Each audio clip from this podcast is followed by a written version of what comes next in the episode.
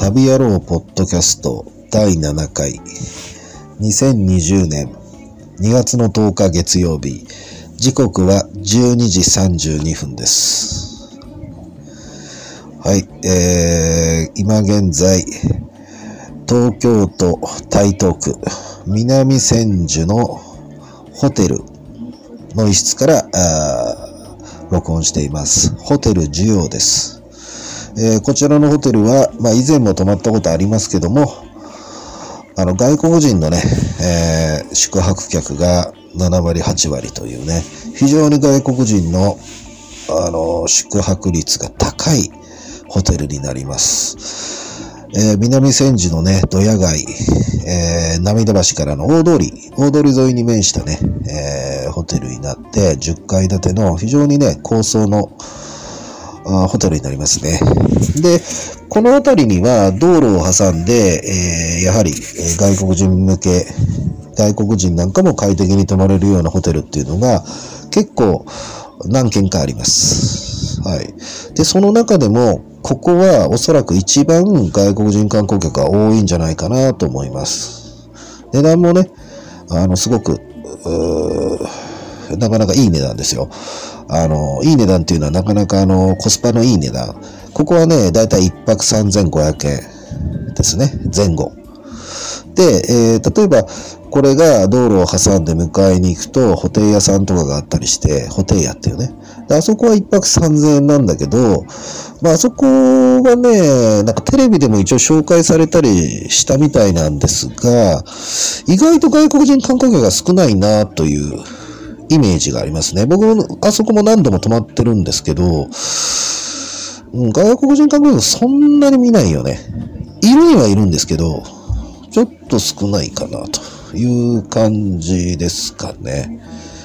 うん。で、まあ、あと他、この並びだと、えー、っと、例えばアクセラとか、えー、光とか、っていうのも高層のホテルですね。アクセラとか光は一泊だいたい4000円とか3800円ぐらいかな。まあ、これも非常にね、あの、清潔で、えー、外国人観光客が泊まってもね、非常に快適に泊まれる素敵なホテルですね。はい。あと、パレスジャパンなんかも。パレスジャパンも一泊4000円かな。あそこも非常に清潔でいいですね。光は僕まだ止まったことないんだけど、アクセラはね、止まったことあるから、昔。非常に綺麗でしたよ。うん。で、まあ、パレスジャパンなんかも非常に清潔ですし、だから今言ったようなホテルはほとんど清潔。で、その中でも、ホテル屋は値段が一番安くて3000円かな。あそこはもうシングル3000円固定だからね。でもね、あの、ホテル屋はね、インターネットがね、ちょっとつながりが悪いんですね。インターネットは僕は何度も止まってるけど、ほぼほぼつながった試しがないというね。一回、たまたまなんか、あの、すごくネットがつながった日があったんだけど、それ以外はほとんどつながらないっていう日が多かったかな。うん、ほとんどつながらなかったかな。うん、で、まあでも、あの、非常に3000という値段はね、あの、もう魅力的ですから、うん、あそこはね、ホテル屋は外国人観光客というよりも日本人の方がいっぱい泊まってるって感じですね。外国人観光客はいるにはいますけどね、1割ぐらいな感じですけどね、僕のね、あの、体感的にはね、え感じです。で、まあその点今ここ泊まってるホテル需要さんは、まずインターネットのつながりすごい、めちゃくちゃネットはつながる。うん。まあ、夜になるとちょっと混み合ってるなって感じはするけど。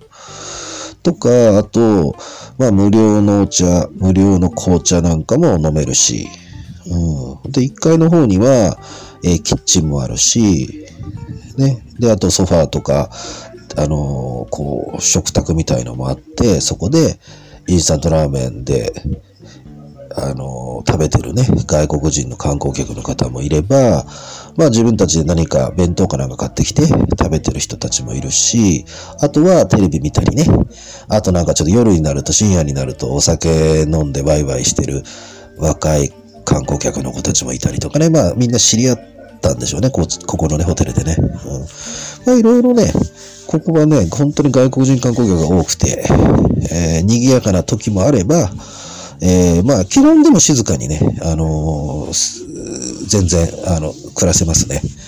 滞在できます。あの、客室はすごい静かですからね。はい。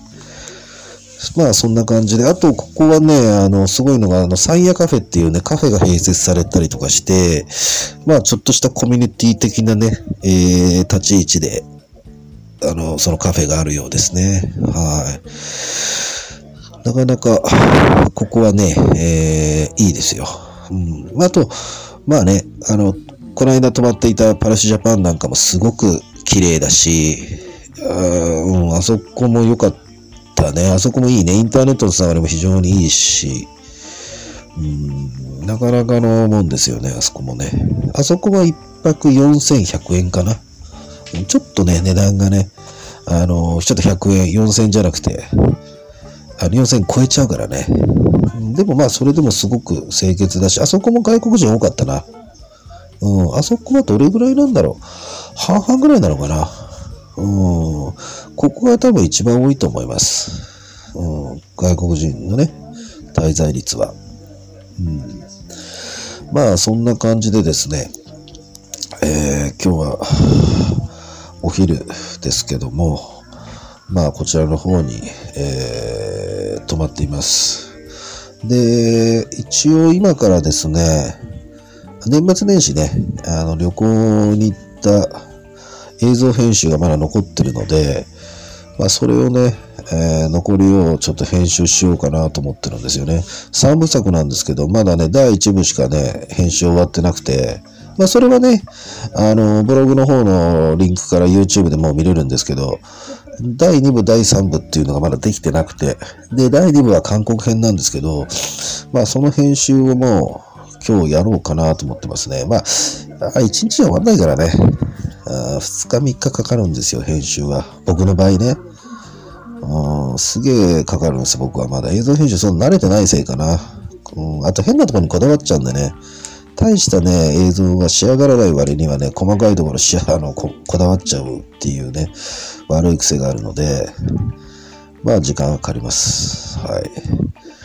でも映像編集するのがもう億劫でね、ちょっともうずっとやってなかったんですけど、いや、もうすぐもうほら、海外の方に僕も飛ぼうと思ってるので、その前にね、できればやりたいなと思ってはいますけども、ちょっとまあどうなるかね。うんまあそんな感じです。えー、今現在7分か。